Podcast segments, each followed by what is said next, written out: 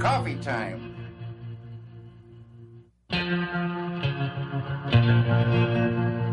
un podcast sobre Twin Peaks y la obra de David Lynch.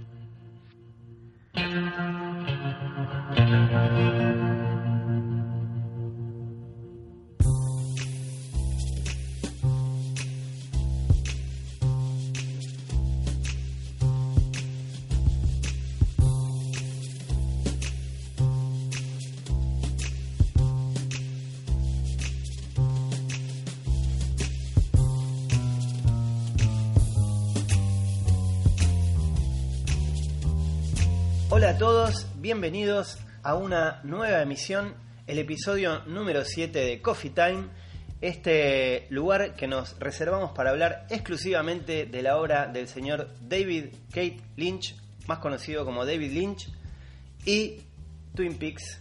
Aquí estamos con Pato Materi, con Facu Galván. ¿Cómo les va amigos? ¿Qué tal? Buenas tardes. Buenas tardes, tanto tiempo, ¿no? Buenas tardes para los que escuchan por la tarde, Buenas buenas, noches. noches Buenos para los que escuchan por las noches. ¿Cómo va? Excelente, con, con ganas de hablar, ¿no? ¿De, de qué vamos a hablar hoy? Estuvimos juntándonos ganas de hablar porque hace unas, no- nos salteamos una semana. Con Sí. ganas de volver, digamos. ¿no? Sí, sí. Hoy vamos a hablar sobre algunas teorías disparatadas que nos ha dejado la última temporada de Twin Peaks, la 4, la lo, que 3. le, lo que le gusta a la gente, ¿no? Le- esa cosa que tanto nos, nos persiguió los lunes después de cada capítulo que empezaban a ver, ¿no? Porque si analizamos esto, bueno, vamos a hacer un resumen. Sí, eh, sí. la- era, era muy divertido, muy divertido leer las teorías en el, en el momento, después de cada capítulo. En, bueno, algunas fuentes, no sé, yo usaba mucho Reddit, que realmente hay ahí una, una- una cantidad de disparates importante. Aparte no solo era leer, sino que era compartirlas y Totalmente. digamos, estar de acuerdo con muchas de las cosas que se, que se teorizaban. Totalmente. Y viéndolas ahora, bueno, algunas cobran otra dimensión, otras directamente fueron al pasto y bueno, y así. Eh, pero antes de arrancar, queríamos mencionar un par de cositas. En primer lugar, Pato, contanos un poco de la muestra del CCK. Sí, este viernes 27 de octubre se inaugura la muestra de Le Visitant, que es una reversión de Guillermo Cuitca sobre la, colección de la Fundación Cartier en el CCK. Claramente hay obras de David Lynch incluidas, eh, porque hay obras de la, en, en la Fundación Cartier de David Lynch. La muestra abre el viernes 27 de octubre hasta el año que viene. eh, se maneja abril como fecha de cierre. Va a estar de miércoles a domingos y feriados desde las 13 hasta las 20 horas en el sexto y séptimo piso del CCK. Y quizás, todavía no tenemos la libertad de decirlo, quizás va a estar David Lynch presente en algún momento de esta muestra. Opa, la la. Qué, qué bomba, ¿no? Y primicia, podemos decir. Se viene diciendo en Twitter hace rato, lo venimos compartiendo hace Pero rato. ¿quién lo viene diciendo en No, Twitter? bueno, no sé, yo hablo. No sé, querido, no sé quién lo viene diciendo. Yo solo sé que hay gente que tiene datos internos, que sabe que se está confirmando que Lynch va a venir presencialmente, eh, pero todavía no está definida bien la fecha. Bien, y por otro lado, tenemos también eh, un evento el miércoles primero de noviembre, el miércoles que viene en Niceto, Facu. Así es, primero de noviembre, 20 horas, Niceto, Palermo. ¿De qué se trata? Buenos Aires saluda a Lynch. Hasta donde sabemos. Hasta donde sabemos, Buenos Aires saluda a Lynch. Es el primer concierto de la Fundación David Lynch, primer concierto de la Fundación David Lynch Latinoamérica. ¿Qué es la Fundación David. Lynch? La Fundación David Lynch es la fundación que justamente tiene eh, el director para promover la meditación trascendental. Sí, hace rato que está ya abocado a, sus tareas como, como promotor de la, funda- eh, de la meditación. Eh, ya afuera él, realiza festivales, ha habido grandes festivales eh, afuera, grandes conciertos. Y es básicamente por lo que está haciendo, a lo que dedica su tiempo Lynch, ¿no? Que es justamente todo este tema de la MT, de la meditación trascendental. Y este miércoles próximo en Niceto a las 8 va, vamos a tener el primer concierto con su presencia vía teleconferencia, que no es poco. Él va a estar presente vía, vía conferencia y va a interactuar con el público, se le van a poder hacer preguntas, entiendo que relacionadas a la meditación trascendental. No, no, no. Aunque no está vedado. Por ahora no, no nos sabemos si mal, está vedado. Hace poco hubo una en Serbia que también uno le pegó un grito qué pasó con Audrey Horn y, y él respondió, se copó y le empezaron a preguntar y como que medio se desmadró.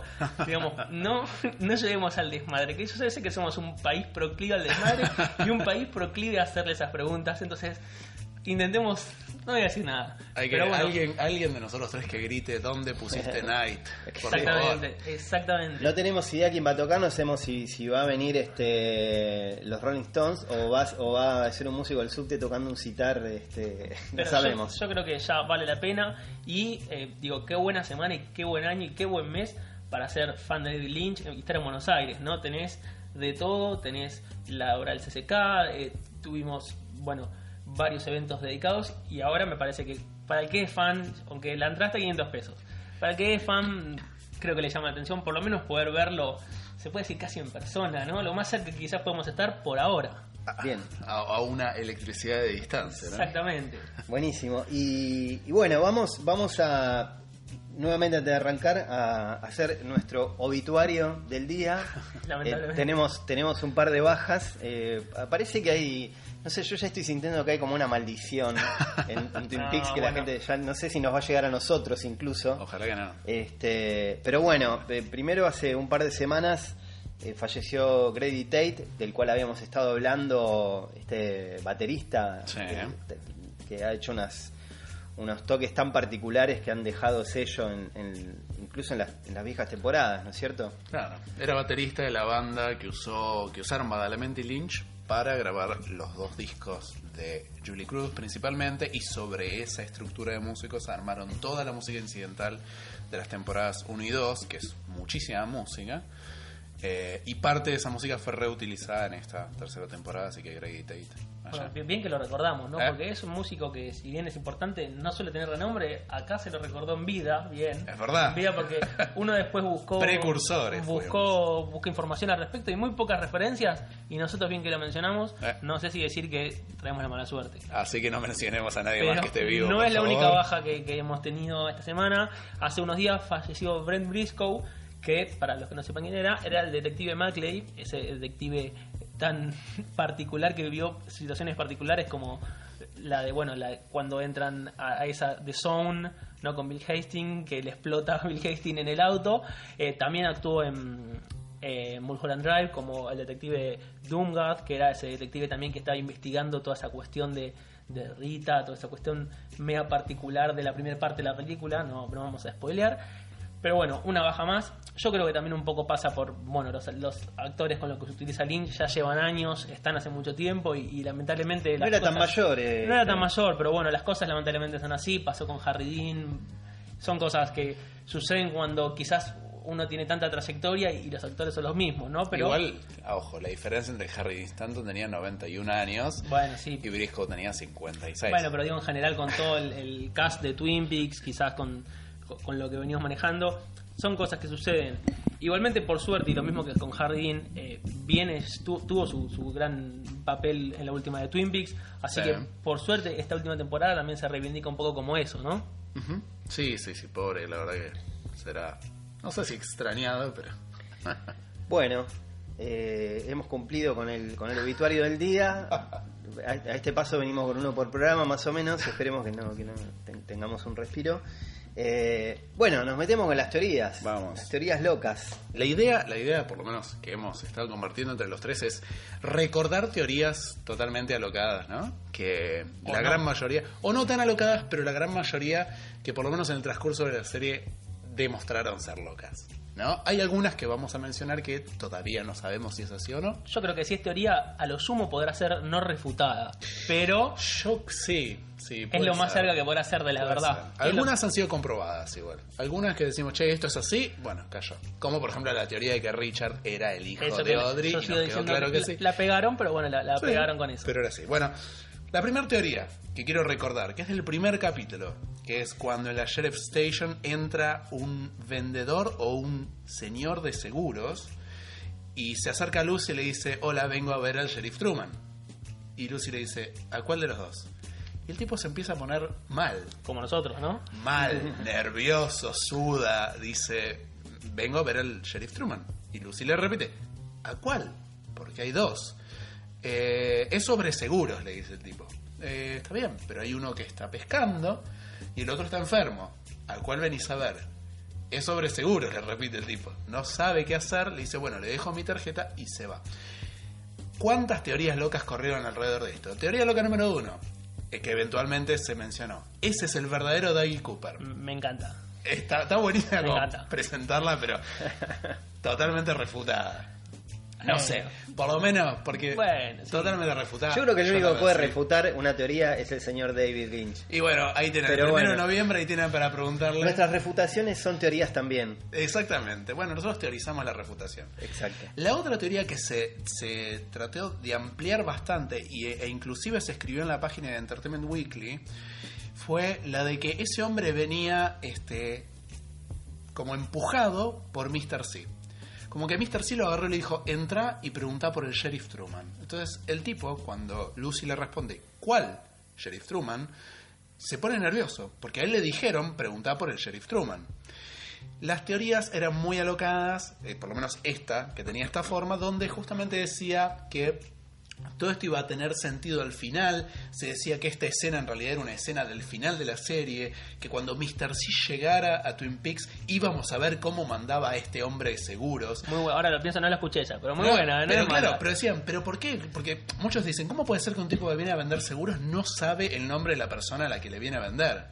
Entonces la duda, después obviamente vinculaban, el tipo vende seguros, Dougie Jones trabaja en una empresa de seguros, o sea, todo tiene que ver con todo. También el, el nerviosismo, el sudor que no sabe que se va rápido corriendo, o sea, estaba muy nervioso y la teoría más prevalente era que en realidad estaba, había sido coercionado por Mr. C, que en ese momento estaba esperando en el auto afuera. Bueno, ya ahí está como demasiada, ¿no? Pero era, la teoría era como muy completa. Estaba esperando en el auto afuera porque dice, anda a hablar con el sheriff Truman y si el sheriff Truman está, entro y lo cago a tiros. Esa era la teoría este, así como representativa de este hombre, que es una escena que en realidad yo creo que además de la teoría es muy loca, tiene que haber sido también puesta para volver a presentar la estación de, de policías de Twin Peaks, volver a presentar a los personajes. Explicar, que hay, que hay otro sheriff Exactamente. Truman. que hay otro Yo creo que el motivo principal es ese, explicar que hay sí. dos Sheriff Truman ahora, porque no es tan fácil explicar eso, digamos, si no, si no uno no entra en el contexto ¿no? de- del argumento. Tal cual. Y está bastante bien usado.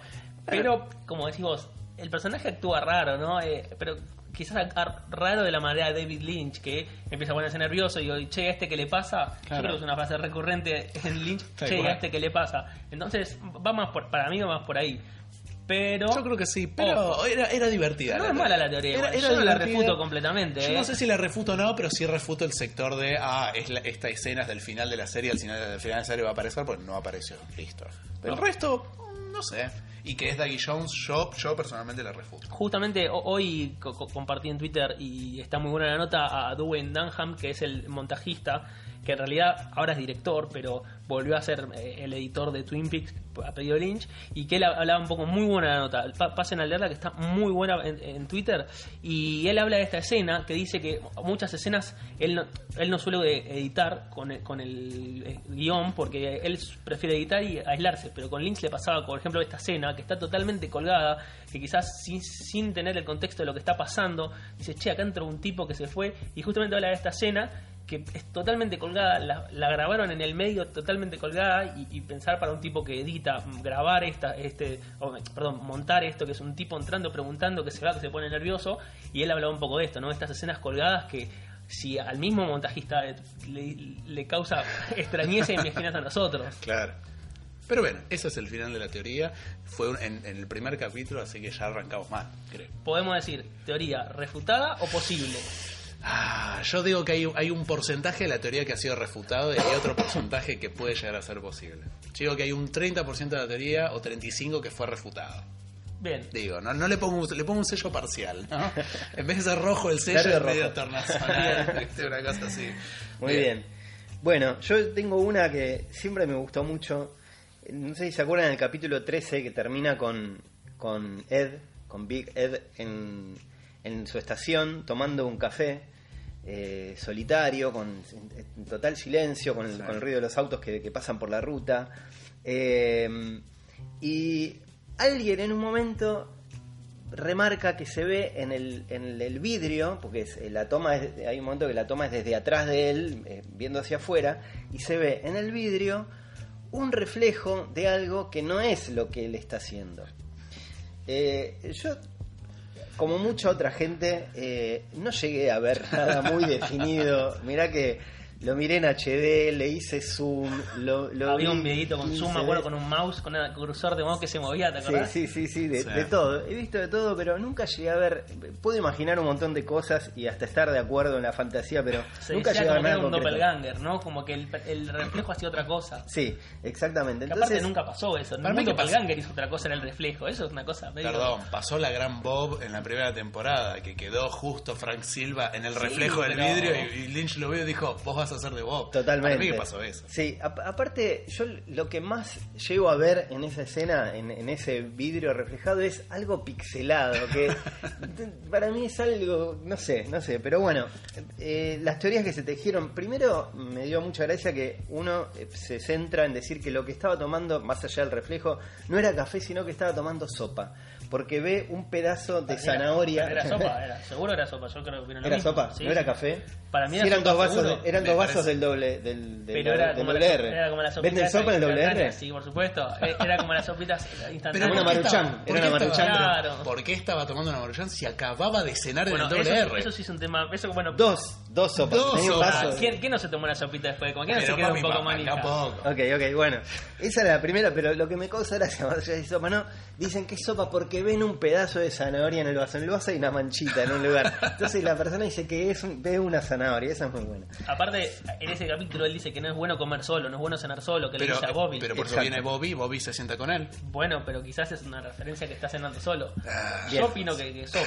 Algunos, algunos se agarran de, de esta teoría de- de- del reflejo, de intentar por lo menos justificar que realmente hay un reflejo de algo que no es lo que estamos viendo, diciendo que él, no sé si se acuerdan que en un momento agarra un papelito que tiene ahí, lo, lo prende fuego, Sí. dicen que él lo prende para poder ver mejor el, el reflejo, a ver si realmente era lo que él creía que estaba viendo. Porque no se quería levantar a prender la luz, Eh, ¿viste? no claro, quería claro. apretar el botón de la No, no, él ve algo en el reflejo, entonces prende el Claro, papelito para ver Encima si... ahí vienen los créditos. Ahí Claro. vienen los créditos, sí. sí. Entonces, a raíz de eso, alguien lo empieza a relacionar con el Gara Light Ahora ya, ¿Eh? ahí, está desesperada la gente. y ¿no? empiezan, empiezan a hablar de Gara Light como si tuviese algo que ver. Bueno, Igual yo creo que para tener en contexto, ese capítulo y el anterior habían sido capítulos muy pausados, con un ritmo muy lento y que no había pasado mucho. Tuvo toda esa escena de Audrey, de, de toda esa gente extraña en el Roadhouse, eh, tuvo eh, Charlie, entonces quizá la gente estaba un poco ansiosa, ¿no? Como buscando algún tipo de, Totalmente. de- de calma e- en su set interior de Totalmente. teorías y de avance en la historia y, y llevó un poco a eso. totalmente. Otro dice que, no sé si se acuerdan, do- un par de episodios antes, esta escena del, del tiroteo frente al, Sí. al WR, bueno. eh, que el policía que llega a la escena eh, dice que viene de la estación de Ed, entonces lo relacionan con eso, que entonces lo- el reflejo tenía que ver con este policía, bueno, ahí se, se- se mandan una, una teoría también. Este, No, no, Una cosa, Sí. también hablaban de que estaba diferente el color de las, eh, de las, ¿cómo se llaman? De, no me sale, de, ¿Del la, reflejo? no, de la, de la estación de servicio afuera de la... de afuera que de- Ah, me Que de acuerdo un lo lado se- se claro, de veía un lado un color y tres colores otro y otro lado tres colores. Puede ser, sí. Entonces, claro. Es como que la- otra realidad. Yo no ya sé si pasamos será a otra verdad. realidad automáticamente. Todo lo que no es comprobable en Twin Peaks es otra realidad. Bien. Qué Eh, sueño y qué realidad. sí. Uno me encantó. Dice que lo que está comiendo es garbombosia, no es ni café ni Sí, sopa. Es la reencarnación de Bob. Qué grande. Este, por el color. Dice que el color es. ¿Qué este, color? Si no se ven. Color a choclo, ¿qué tenía? Sí. Este, después, una muy buena es que, como él es un Bookhouse Boy, el papel que quema es un test que usa para verificar si lo que está viendo es verdad o no. Yo la, yo la cuento así nomás como una frase, pero hay una teoría desarrollada al respecto que no viene al caso ahora porque no terminamos nunca más este, Yo, digo, este ¿en qué- episodio. yo como que me perdí un par de capítulos. ¿En qué momento los Buja Boys prenden un papel para saber si la En realidad ninguno. es que es Inception esto que Y más o menos. eh. Sí. Bueno, y lo, lo- lo último que, que leí, entre tantas otras cosas de, de este de este reflejito que algunos ven en el, en el vidrio, es que esto ocurre en el mismo momento, no sé por qué, no sé Tengo qué, miedo. en el mismo momento eh, que en el que Sara está viendo esa pelea de box eh, lupeada. ¿Y ¿Cómo sabía eso la gente? No sé, Incomprobable. no sé, no, porque lo, perdón. lo- de- lo ve- lo- lo cuentan después, pero además no entiendo qué tiene que ver. Claro. Pero ¿cómo sabía que era el mismo momento? Si ya de por sí vi- vimos un, un quilombo de montaje de partes fuera de cronología, ¿cómo sabía que era el mismo momento? No, no, Yo creo que tiene que ver con esta desesperación que vos mencionabas y, y bueno, y no sé, algunas sustancias que la gente consume también y se pone Los lunes fueron complicados estos Sí, meses, ¿eh? tal cual, tal cual. Eh, bueno, teoría refutada o no refutada, Va- vamos directamente al reflejo en el vidrio porque todo lo demás Había con el había con el Algo había, pero no sabemos. A ver, no te refuto que había algo, pero todo lo que vino después te lo refuto, pero así, lo prendo fuego como era el papelito, o sea, ya fue. Sí, yo llegué a pensar que era algo que se veía, algún reflejo que se veía de, de algo que se estaba filmando, que yo entonces lo Ah. pixelan un poco para que no se termine de ver, en- pero es realmente imperceptible. Hay que hacer mucho zoom y mucho foco y verlo muy bien para darse cuenta que está pasando algo. Por eso. Bien. Anda. Bueno, yo voy a ir ya con, con una de las, para mí, las mejores, la más polémica y la que abrió la grieta entre el público de Twin Peaks y fue otra de sopa, ¿no? Como, como diría, en el momento más lynched posible, que fue al final del 18. La gente quedó un poco herida, ¿no? Herida en, la traición del argumento de Lynch de decir, che, me cagaste. Y de repente, no sé, algún, algún amigo en internet se le ocurrió, hay que ver los capítulos superpuestos. Y de repente, ah, no sé, ahora nos reímos, pero un momento había una, una secta de gente que decía, hay que ver los capítulos superpuestos. Vamos. Y de repente a alguien se le ocurrió, che, hay que su- suponer el capítulo 17, arriba del capítulo 18. Encima, imagínate, re difícil. Había un tutorial de cómo hacerlo en VLC, un quilombo. Y aparentemente, los capítulos, los dos capítulos juntos, uno superpuesto arriba del otro, daban un capítulo con la explicación final de Twin Peaks. Vamos. Yo lo vi, estaba, me acuerdo que había un par de YouTube, lo vimos todos, me parece. La verdad, yo es como que me quedé tipo, che, no entendí nada. Sí, el único quizás momento importante, el único momento que uno dice, ah, para esto puede ser, es al final, ¿no? Cuando eh, el Cooper salva hasta Laura de Firewall With Me y grita Sara, y el momento que grita Sara y empieza a romper el cuadro, Laura desaparece.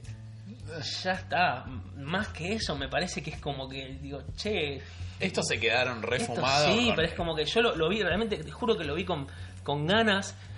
Y, y la verdad Seguramente, seguramente daba un par de momentos interesantes. sí, más allá de algunos que momentos interesantes. sentido Yo o me no. acuerdo uno que hablaba. Eh, el- ya eh, Carrie en el capítulo 18 hablaba de que iba quería comer algo y íbamos a comprar algo a comer y justo entraba Sandy, Candy y Mandy con sándwich entonces Bueno, claro. "Ah, algo de comer Sí. Pasa que estos, estos son los puristas de la superposición que nacieron con el lado oscuro de la luna y el Claro. mago de Oz superpuesto y dijeron, si eso da, da todo. Es que- es y empezaron que- a mandar fruta. Y después supuestamente cuando se cruza el eh, Richard y Linda, se convierte en Richard y Linda, o sea, cuando Cooper y Diane pasan ese portal en el auto, también como que pasaba Cooper, eh, salía Cooper del... De, la Red Room y es como que decís, che, pero está bien, puede ser, sí, pero esto. Y en el medio, obviamente, entre, entre tres, cuatro cosas, había un par más que tampoco vale la pena mencionar. Entre esas tres, cuatro cosas, quilombo de los dos capítulos al mismo tiempo, uno hablando, otro yendo y viniendo. También es cierto que el capítulo 18 tiene un ritmo muy lento, entonces se acoplaba bien al 17 que estaba full, que pasaba de todo, pero tampoco había mucho más. Estoy seguro que si superpones a Ed con la barrida en el Roadhouse, te da algo perfecto. pasa, algo pasa. Yo creo que de- desde Dark Side of the Moon y Wizard of Oz a esta parte, Esa, Por ahí. esa está buena. eso dio licencia está a buena. superponer cualquier cosa. También había uno muy bueno que había surgido en junio, en julio, que eh, eh, superponían Atom Heart Mother de Pink Claro. Floyd con el capítulo 3. Nada que ver, porque de dónde sacaron ese, esa canción de Pink Floyd, pero bueno, quedaba el muy tipo bueno. lo estaba escuchando justo Quedaba- ese domingo. La verdad que quedaba ¿viste? bueno, pero el tipo tampoco tenía tanta pretensión artística. Yo me acuerdo, no, no voy a mencionar porque la verdad que no queremos hacer un centro de policía esto, ¿no? Pero me acuerdo uno que, una persona que hablaba decía, esto es el descubrimiento más importante del arte, una cosa así, del capítulo 17 18 que decís, para hermano. Analizando ¿no? un poco, no es tampoco el estilo de Lynch. Primero porque es un quilombo ver dos capítulos al mismo tiempo, era un quilombo en el VLC, no, no es algo fácil. Si vos me decís, bueno, un poco un capítulo, quizás pasarlo para atrás, bueno, eso quizás es una cosa más normal. Era re difícil. Y tampoco es el estilo de Lynch de hacer una no mostrar y, y dar a entender esa cosa mega críptica de unir los dos capítulos. Pero eso termina de manera muy triste. Sí. Esto termina desastroso para una de, la- de las partes, la parte más entusiasmada. Creo que fue- tuvimos que sufrir una semana de esto, ¿no? Más o menos venían, Sí, sí, sí, porque sí. empezar, empezar a analizar otros capítulos, sí, sí, sí. estuvo el Ask Me Anything de, Sí, en de Reddit, Reddit. de Sabrina Sutherland y algún genio refutador dijo, le voy a preguntar, le preguntó y Sabrina Sutherland dijo, no, negro, ¿qué, qué, de qué estás hablando? Paren de hacer eso. Paren de hacer eso". Y ahí empezaron, me acuerdo, no, porque Sabrina Sutherland no sabe nada, qué sé yo. Pará, te está diciendo, la, la- la productora está diciendo, así no es. Y así no es. Y de hecho después hubo otra entrevista donde le preguntaron de nuevo al principio el Reddit dijo, no, no es la manera de ver. Le preguntaron de nuevo y se ve que Sabrina se cansó y le dijo, hermano, no, así no, eso es un invento. Yo estuve en la sala de edición cuando Claro. se hizo y no, se fue pensado así. De hecho, ahora vamos a leer esta última entrevista que hablaba a Dunham, que obviamente no fue así porque es, primero que es recontra difícil grabar los capítulos así, tenés que hacer como tres guiones. Y segundo que si hoy te pones a empezar un poco frío y... Pará, vamos para un poquito. Ya estuvimos medio Ya, alienados claro, para esos dos meses. Ya tenían otros quilombos para editar, nos se van a meter un quilombo más para ver si alguien se da cuenta que hay que superponer. Pero Yo llegué a ver un día un, un video, no, no sé si tiene exactamente que ver o no, pero alguien se tomó el trabajo de reproducir a la vez los 18 capítulos en una, en una sola Ah, pantallita. sí, sí. Entonces se veían todos los capítulos, no sé si había una teoría con eso, ¿no? Pero no, no, estaban me pareció llamativo. Hubo, hubo uno que estaban los 18 juntos, al mismo tiempo, todos, todos sin parar. Claro. Y también, si uno te pones a pensar, decís, ah, mirá, era un quilombo. Para mí que lo estaban bardeando al chabón Sí, de la sí. teoría de los dos. Dijeron, toma, a ver qué pasa con los 18. Bueno, esto fue la- un- con un final muy triste, ¿no? Para, para estos pseu- pseudo descubridores de, de arte. Y creo que la, la teoría refuta en el suelo, la Sello peor, quedó la peor. La llegó a refutar una productora, yo creo que es la peor. Es más, la refutó Sabrina, ya Totalmente está. refutada, Refutada. 100%. Rojo el fuerte. sellito acá el ruido del sello. bueno, ¿qué les parece si nos vamos a escuchar un poco de música Dale. y después continuamos? Vamos a escuchar eh, un, bueno, justamente un tema de Grady Tate que sacó, no sé cuántos discos sacó. Tiene Eh, como 6, 7 ¿Sí? discos. Ajá.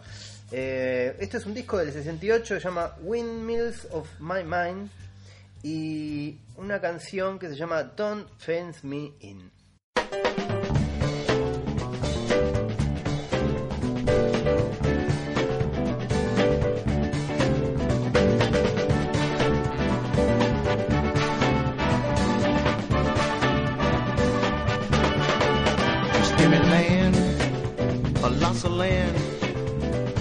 Starry skies above. Don't fence me in. Just let me ride through the wide, open country that I love. Don't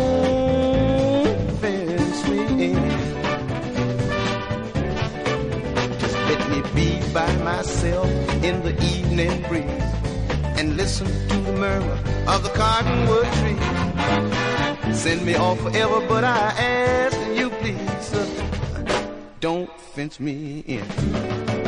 Just let me straddle Mount Saturn uh, underneath the western sky.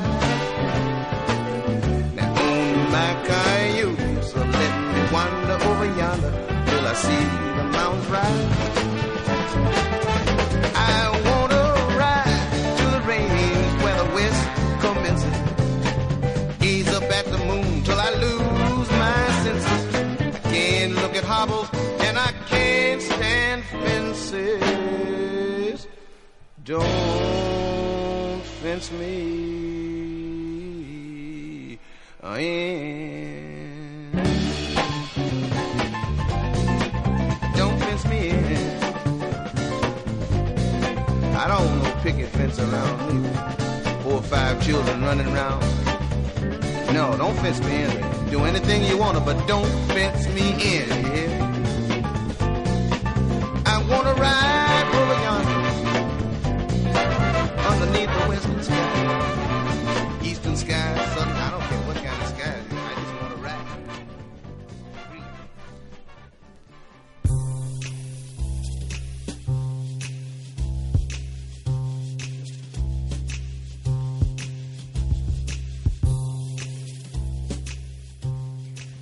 Bueno, escuchábamos un poco a modo de homenaje a Grady Tate haciendo Don't Fence Me In y... Que quede claro, perdón, que Greg Tate es el que canta. Que canta además totalmente. Que sí. de hecho canta en uno de los eh, en uno de los tracks de Twin Peaks, toca la batería y canta. Si lo escuchan, si- es uno de los solo percussion, creo que solo percussion 3, después lo pongo también en Twitter. Y él toca la batería y se escucha como, como que tararea al mismo tiempo. Bien. Bueno, Seguimos. continuamos con las teorías locas. Una también muy buena, vamos, con una que fue una de las primeras. Yo creo que fue uno de los primeros momentos en los que todavía no estamos tan alienados. Eh, no sé si recuerdan capítulo 7, cuando vuelan a, a South Dakota, que vuelan a la prisión, sí, estoy, en lo correcto, y se ve un avión, ¿no? Se ve un avión que pasa, un avión blanquito, pasa por atrás de unas nubes, medio CGI el avión, ¿no? Se ve medio raro, medio juguito, y el avión empiezan a titilar como las luces. Me acuerdo que titilaban las, las, ven- Las las ventanas, ventanas, las claro. ventanas se prendían, se apagaban, y de ahí empezó El una- reflejo, el reflejo del sol Sí, en la ventana. no, era digamos. medio raro, no era el reflejo tal cual del sol, sino que las ventanas se ponían blancas y se ponían negras. Como que desaparecía. Claro, como desaparecían. No era un reflejo tal cual. Mm. Y empezaron, me acuerdo, me acuerdo que hubo un post en, en Welcome to Twin Peaks, que usualmente es bastante viral, entonces Sí. quizás se viralizó mucho, que empezaron a analizar. Habían hecho la- el cálculo, eran 135 eh, frames, exactamente, Sí. 135 cuadros, de los cuales agarraron las 135 en un Excel, pasaron uno por uno, creo que eran 8 ventanas, justo quedaba con 8 bits, entonces empezaron a analizar todo uno por uno, uno por uno, ventana por ventana, y claro, te queda un cuadro, si no, imagínense un cuadro en Excel de 135 filas por 8 columnas, cada uno con una combinación de, de- de X. Ya es un quilombo, ya estamos llegando a una cuestión matemática. De esto dijeron, bueno, tenemos un código, ¿qué hacemos con este código? Empezaron a analizar binario, empezaron a analizar letras, encontraron, claro, vos hacías eso, convertías un alfabeto, te daba unas letras, claro, capaz hacías un FAR, ya empezaban, no, porque esto, la gente es como que decís, bueno, yo en ese momento como que me, sentía un poco aparte, dije, che, me parece que no, no estamos hilando tan fino. Empezaron que no, que esto, y una de mis favoritas, que esa es buenísima, porque encima nada que ver y te das cuenta un poco cómo funciona Internet, que uno dice que sí, y si vos decís... Y saltan "Che, no", 200. diciendo sí, sí, sí, Sí. y si uno dice que no, y dice, pero no, porque esto no te dan bola, es que agarraron esas y se lo convertían en notas, porque encima eran ocho, Sí. eran ocho notas, eran ocho, convertían en notas y en una flauta daba la melodía de Wyndham Earl. Sí, nada, nada que ver. Incomprobable, Nada totalmente. que ver. Uno lo agarraba, nada que ver, porque aparte estaba la melodía, uno la tocaba como había un MIDI ahí sonando. Y no era nada que ver con la melodía. Y claro, el tipo que tocó la melodía tocaba la melodía de Windows pero no eran las ventanas. Imagínate cómo llegamos de esto a lo otro. Y la gente totalmente loca. Nunca se resolvió. Obviamente, eso era una escena totalmente random. Y no solo eso, sino que algo que superó mucho es que hubo un momento en que esto fue por julio. Ahí, más un poco después de lo del avión, alguien descubrió eh, las todas las imágenes de stock, se puso a buscar las imágenes de stock y esa, esa- ese avioncito volando, estaba en YouTube desde hace años, que era una imagen de stock que se vendía. El tipo vendía, el- uno puede comprar, ¿no? El video de stock de un avión volando. Como la de Buenos Aires. La de Buenos Aires fue comprada. Claro. eh, la- las escenas de, unas escenas de Nueva York también fue compradas. No las grabó Lynch con un dron. Y estaba la imagen original sin ese titileo de las ventanas, entonces la gente sí lo puso a propósito. Bueno, pero hay, hay otra donde sucede algo así que solo lo menciono, de esto de que algo desaparece, que es cuando están cagando a tiros a Diane, Albert y Tammy, y hay un cuadro que Tammy desaparece. Ah, sí, que se ve al costado. Y ya empezaron. Y la gente explotó. Claro. Aparte, es un- una cosa minúscula que ya nada. ni siquiera condice un poco con, con la cuestión est- estética en general. No es que por una plano Lynch te quiere dar un mensaje, porque claramente no, claramente no, hermano. O sea, eso, esa cosa de, de la flauta, eso que hicieron, es como que alguien le tenía que decir, ¿no? ¿Qué, qué nos pasó? ¿Qué nos pasó en ese momento que estábamos, estábamos tan eh, locos? Y los músicos estamos todos locos. Sí, sí, sí. También con este tema, ahí me- mencionaba recién. eh, en Bueno, perdón, el sellito. No, ¿Cómo no. es? Totalmente desaprobado. Totalmente desaprobado. total. Perdón, por No, no, que darla- mientras, mientras este, estábamos escuchando el tema mencionaba que también hubo una cosa con un, con un eh, tintineo, de, no me acuerdo si era en el, ya en el segundo, tercer, eh, capi- eh, la- en la parte 2 o en la parte 3, eh, en los títulos del final, Ah, sí. que es cuando No, dice no, Lynch en- Frost, en- se en- prenden y se apagan las luces. En y entonces todos eran que- diferentes encima. En todos eran Claro. diferentes, claro, pero en este decían no sé qué, también, pero hubo unas teorías, me encantaría, ahora lo recordé, pero no la no Claro, las que eran de, Rancho Rosa, vos decís que al final aparece Rancho Rosa y se Dice escucha Lynch un ruido Frost eléctrico. Sí. O sea, se escucha un ruido eléctrico. Sí. Se Y escucha, se prenden y por se- ejemplo, como unos rayitos, en el, capítulo 16, después lo de Audrey, se escucha el ruido eléctrico. Entonces decían, ah, es esto. Es verdad que estaba agregado igual, porque si uno lo, lo veía con el closed caption, decía electric cracking, todas esas cosas raras que sonaban. Pero ya de ahí hacer conjeturas y un camino largo. Incomprobable. Para algunos no. No, para algunos no. Bueno, otra teoría loca que tengo acá, que bueno, fue una de las... Sigue siendo... No tan loca. realidad- no, no tan loca, es verdad. Eh, ¿Se acuerdan que en el final del capítulo 8, que el capítulo 8 nos ha dejado unas cuantas teorías locas, Uf. digámoslo, eh, por, por su nivel de abstracción? Eh, sobre el final del capítulo que se ve a este chico y esta chica que van, van caminando juntos, eh, eh, que él la acompaña hasta la casa, y bueno, entonces todos empezaron a pensar quiénes eran estos dos personajes. Esto transcurre en 1956. Entonces lo, lo- lo primero que se decía, o una de las cosas por ahí que eran más en el momento acertadas, eran que eran Leland y Sara. Sí. Porque daban, digamos, más o menos con, con la, la edad, por la, la temporalidad ¿no? Del- Claro. de la fecha. Eh, pero no daban mucho con los rasgos físicos. Sí, ¿no? él Eh, especialmente, ¿no? Total, sí. Sí, sí. Pero bueno, eh, eh, había momentos en que no importaba si daba o no daba. La, No importaba la nada, Claro, no importaba nada. O sea, Yo me la- acuerdo que- Había que construir una teoría a toda costa. Vamos con, va, con lo que sea. Yo me acuerdo que eh, para refutar que ese no era Leland, eh, yo inclusive lo dije, que supuestamente dentro del folclore de Twin Peaks, que también es incomprobable porque Frost y Lynch hacen lo que quieren con eso, Leland y Sarah se conocieron de grandes en la universidad. Eso estaba escrito. Es- eso lo dicen en Está el- el publicado diario en la- Laura, ¿no? O- Eso lo dicen en el diario de Laura y está pasado a la Wikipedia de Twin Peaks, Sí, que alguien levantó de ahí. La, la que tiene mucha info de esas cuestiones del pueblo, también incomprobable, totalmente no canónica, es ese libro An Access Guide to the Town, Claro. que también totalmente incomprobable. Pero bueno, digamos que por lo menos Leland no era. Ok. ¿no?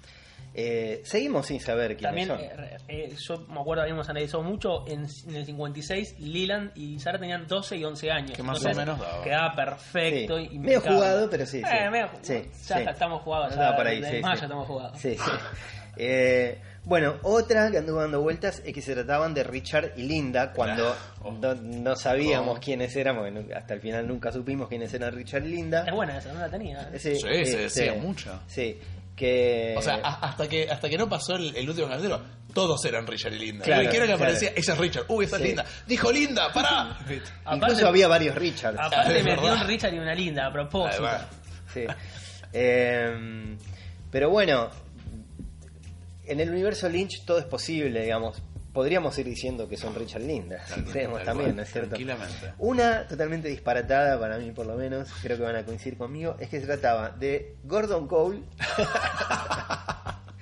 y, atención, la receptora de Bob, digamos, del espíritu de Bob. O sea, no saben quién es. No saben quién es. pero era la receptora de Bob. Eran Gordon Cole y la receptora de Bob. ¿Por No, qué? bien. No sabemos por qué. ¿Cuál Pero era una Pintó, posibilidad. pintó de decir que era Golden Cole y pintó. anda. Y una que me encantó, que aparte eh, ayer la, la estaba releyendo, que es eh, la, la persona lo dice totalmente convencida. Dice, no me cabió la menor duda que se trataba del gigante. Qué grande. ¿Por qué? Por la ropa. ¿Qué ropa? ¿Pero por qué? ¿Qué tiene que ver? Tiene como un traje, está como un trajecito y una cosa. Bueno, él no le- después di- dice, claro, no, los rasgos físicos no dan, Y sí, pero y Cuando se gigantizó claro, el, pero soluciona todo, ¿no? Es Obvio. como que. claro. Y la chica, obviamente, la señorita Dido, Y sí, ya que está, ahí ya está. que era esta esta mujer que aparece eh, también en el, el Que capítulo aparte la, 8. la vemos en 1945 ya grande, ¿no? Claro. Está bien Claro, que sí, no sí, tiene nada sí. que ver, pero es como que. Por ahí al, al bajar de- del Club Silencio del Gigante se hacían jóvenes de vuelta. Claro. Después también se manejó una, que no sé si, si recordás, pero que sé que cierta cuenta de Twin Peaks la retuiteó y ¿Quién lo será? dijo. Lo dijo. Ya sé lo que vas a decir, pero continúalo, continúalo que porque lo iba a decir yo.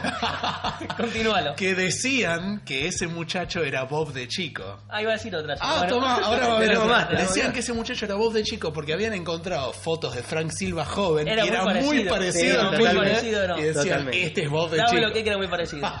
Era muy parecido. Era muy parecido, era muy Yo parecido. igualmente Eso- no me hago cargo de las cosas que No, pongo. no, Yo no, no, era yo una no cuestión digo- más de exhibición, ¿no? Vos no lo presentaste, vos dijiste, che, se dice esto. Tal cual, Es como tal cual. entonces yo no digo que No yo maten al mensajero, no maten al mensajero. Pero yo digo que yo la leí principalmente ahí. Otra, y tenemos otra. Otra muy buena, esta es mejor, esta no la tenías todavía, te habías olvidado.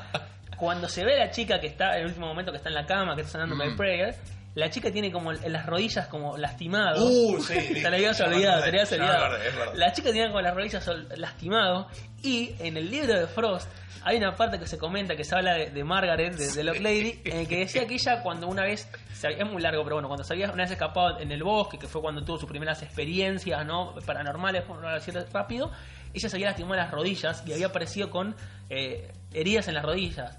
Que de hecho hay un informe médico en el libro de Frost que dice que tiene heridas en las rodillas, o sea, está particularmente Estamos habla de hablando eso. de, de, de Secret de History. Secret sí. Que el Y- informe lo escribe el padre de Doc Hayward. Exactamente, no me acordaba de eso. Bueno, y cuando se ve en- a la chica ahí en, en- en la cama, tenía lastimadas las rodillas. Y era la Lock Lady. Era muy buena Es esa. verdad, pero también incomprobable porque el propio libro decía que, ca- que Margaret Lanterman Tenía había como- vivido toda su vida en Twin Peaks. Aparte tenía como 17 años Sí, ya a no, esa no, altura. claro. Pero bueno, era, era ahí, estaba cerca. Ya que está, vale Es todo. verdad. Vale todo, vale lo mío Vale también, todo. loco. Bueno, Mis teorías no valen acá. teorías, teorías todas estas refutadas. Todas. Pero seguimos sin saber quiénes eran el chico y la chica. O, refu- o ninguna refutada, no sé. Yo digo, y lo dije, lo dije una vez en uno de nuestros capítulos, que yo acepto la posibilidad de que esa chica, no el pibe, pero sí la chica sea Sarah Palmer. Yo también. Yo creo que mi única certeza es quizás esa porque Sí. es hay muchos indicios. Y sobre todo por el famoso frog moth que se le mete en la boca, que es a la única que se muestra que se le mete el bicho, como que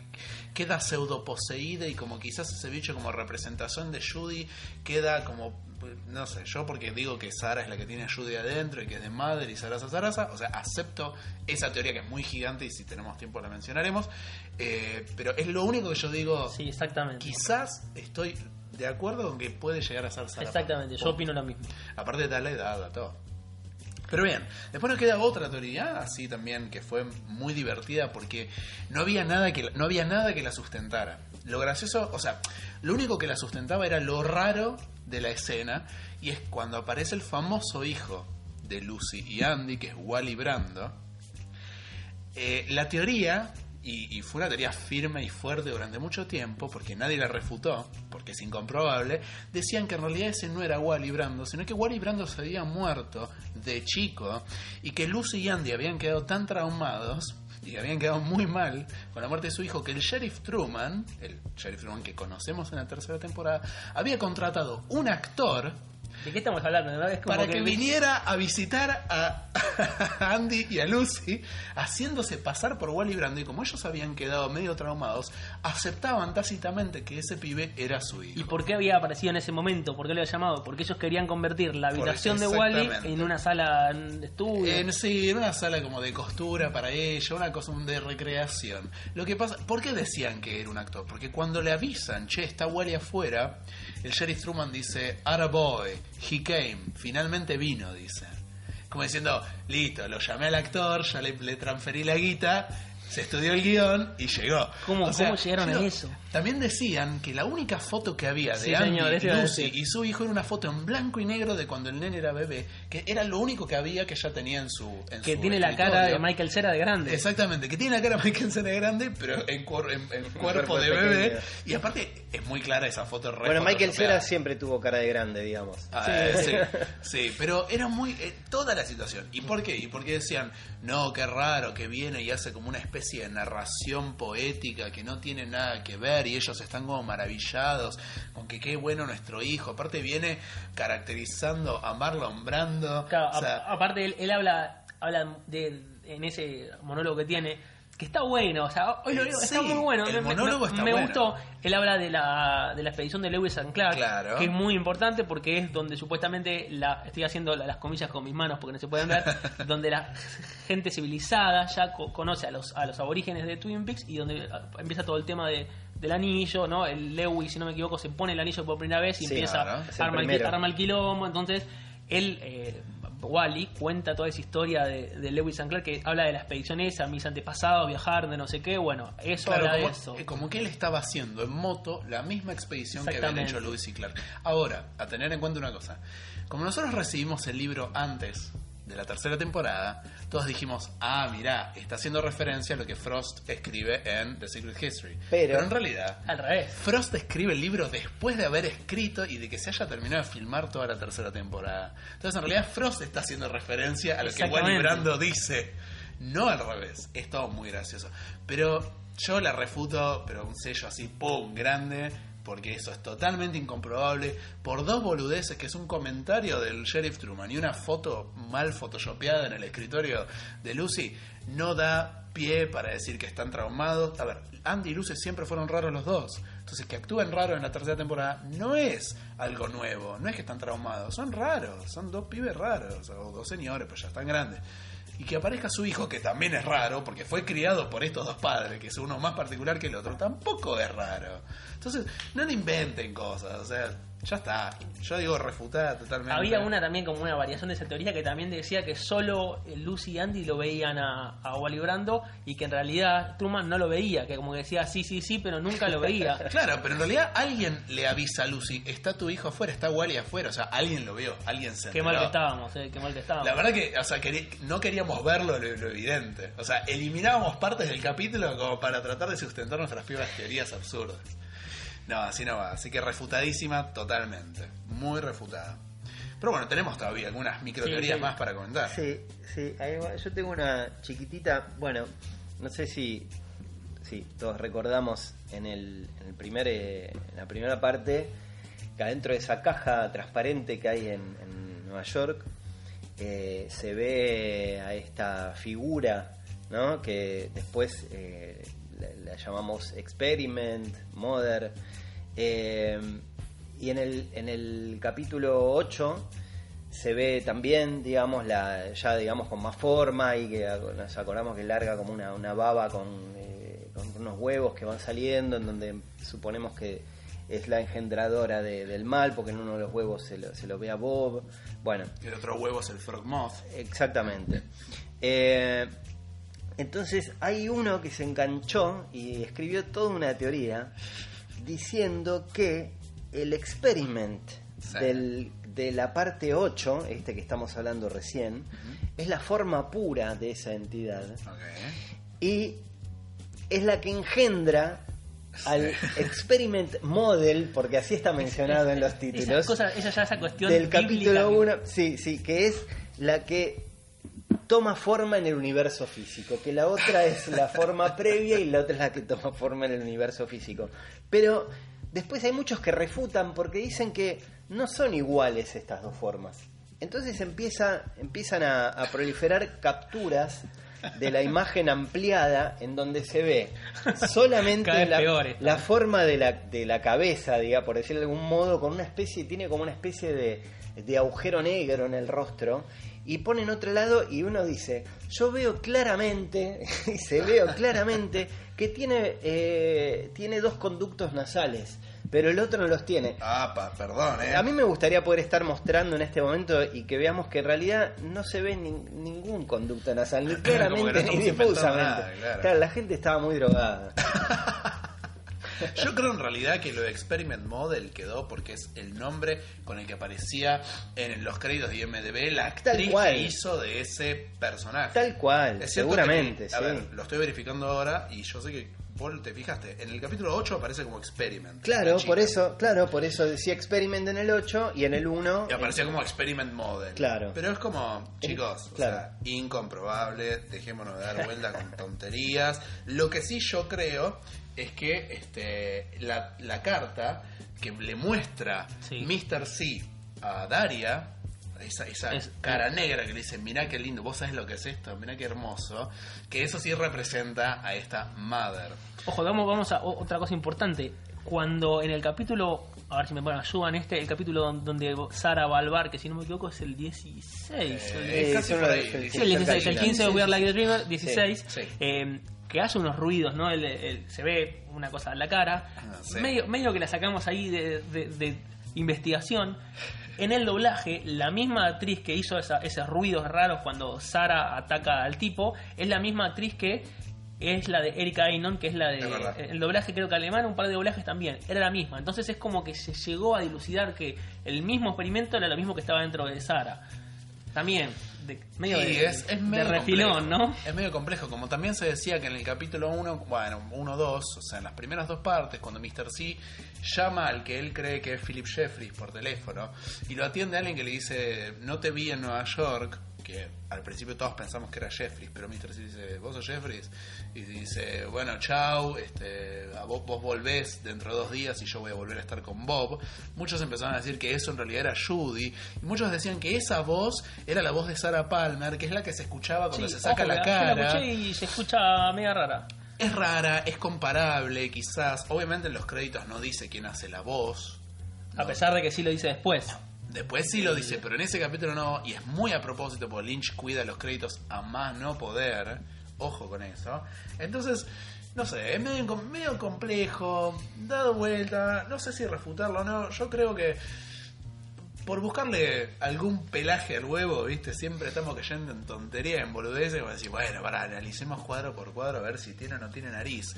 ¿Y qué querés que te diga, viste? Por ahí por ahí en un cuadro la tiene y en otro cuadro no, como cuando desaparece Tami o cuando tenemos ocho ventanas que te aparecen y desaparecen en un avión. Claro. No yo, sé qué decir. Yo tengo otra, no quizás no tanto teoría, unas elucubraciones que se hicieron. Para ir, para ir terminando. Para- ¿eh? una, una que encima que hace poco se refutó, así que está buena sacarla a la luz. Bien. Yo me acuerdo, esto empieza en 2015, cuando empezaban a verse algunas imágenes de, de- de la filmación, qué sé Sí. yo, y se había comentado que particularmente la producción de Twin Peaks había hecho, había hecho mandado a hacer una estatua. Sí. Una estatua que supuestamente iba a ser muy importante y que mandó a hacer eh, como que la- la- el estudio que hizo la estatua, medio que, que se le tiró la info para cancherear, que tenía las, las medidas exactas, la, la forma exacta y que era muy particular y que iba a ser importante. Ok. La estatua se filtró en un momento, yo esas cosas mi mente medio que se olvidó.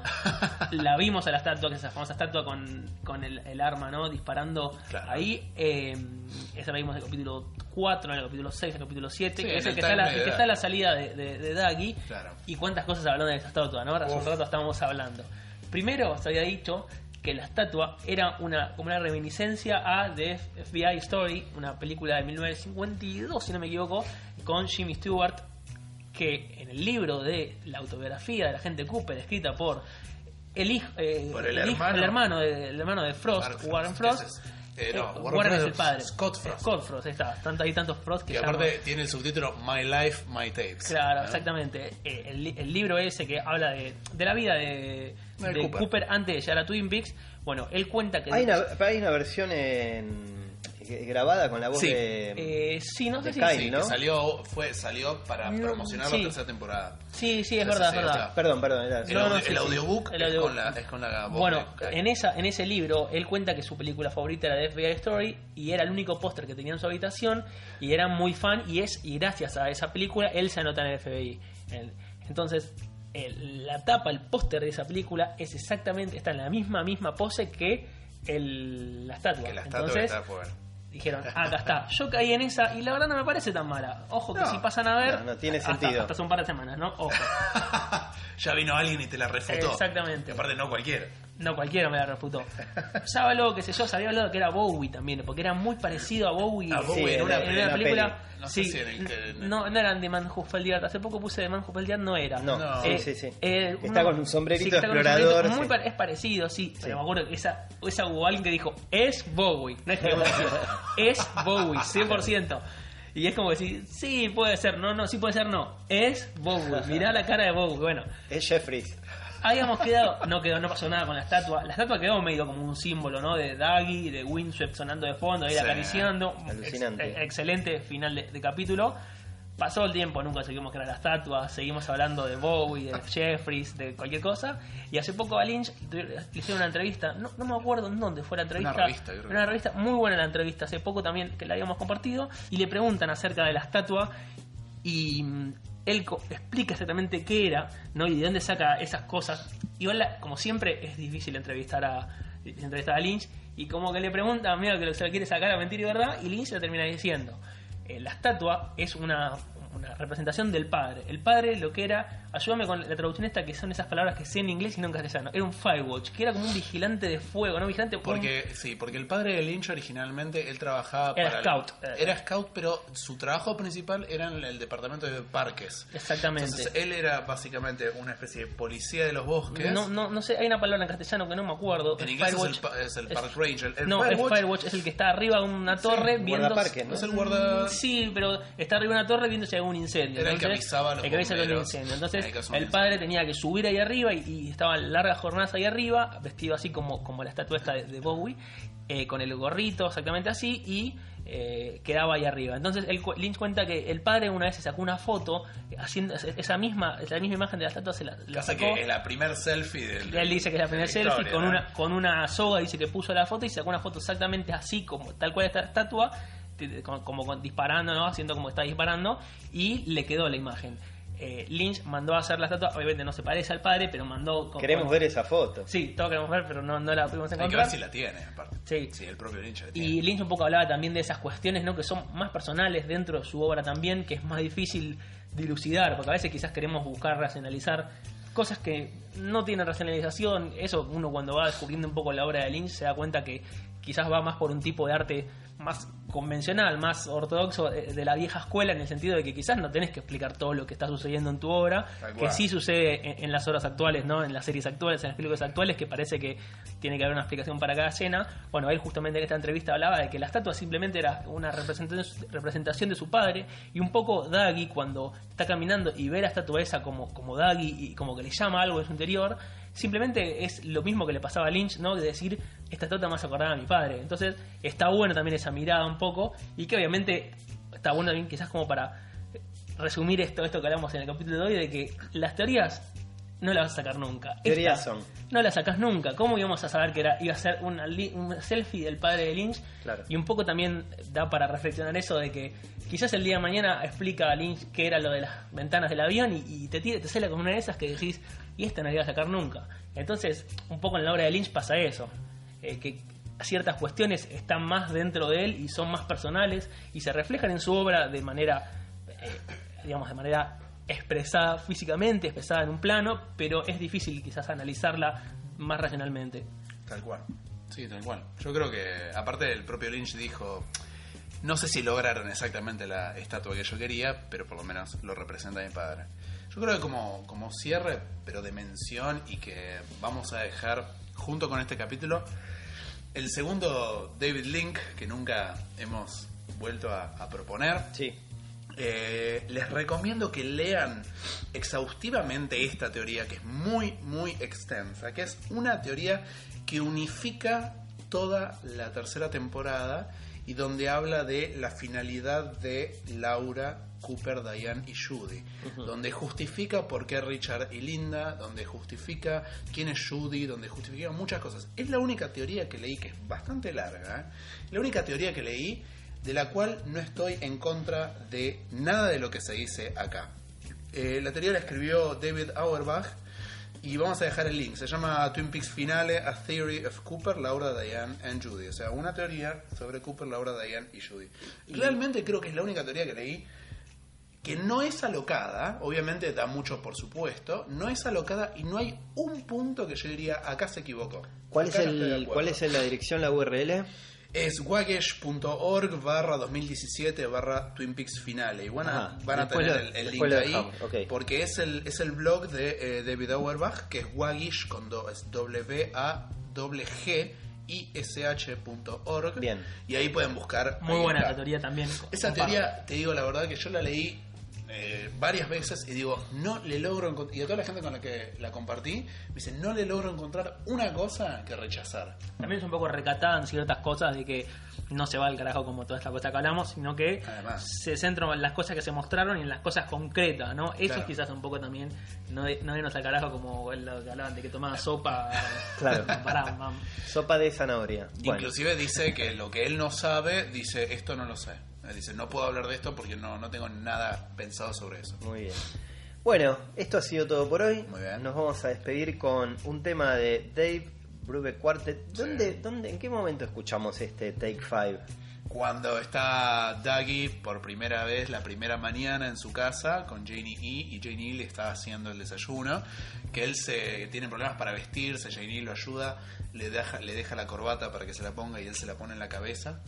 Eh, toda esa escena con Jenny preparando el desayuno y, y Dougie con Sunny Jim desayunando suena de fondo eh, Take Five. Sí. Un tema que le gustaba mucho a Lynch, siempre Mucho. ya contó Un clásico. en esas entrevistas de Es un gran clásico. en esas entrevistas de, que, que hizo acerca de la música que era un tema de los que ya quería meter como sea, ahí iba a ver Sí. cómo, pero lo iba a meter seguro, Sí. así que lo, lo iba a meter. Un tema del 59 que no es de Dave Brubeck. Se llama Take Five porque está en cinco cuartos, Sí. es el típico tema de cinco cuartos para aprender. eh, Sí. Disociación de manos y ritmos complejos se usa Bien. mucho. Es el típico tema de cinco cuartos para aprender. Porque es un 3 más 2. Así que para la próxima que desayunen, si quiere como Ducky, lo pueden poner de fondo, ¿no? ¿Nos vamos escuchando? Vamos. 1, 2, 3, 4, 5. 1, 2, 3, 4, 5. 1, 2, 3, 4, 5.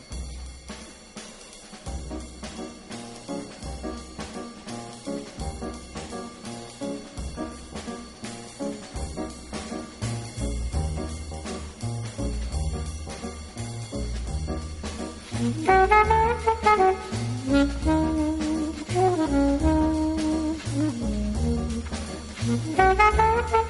you.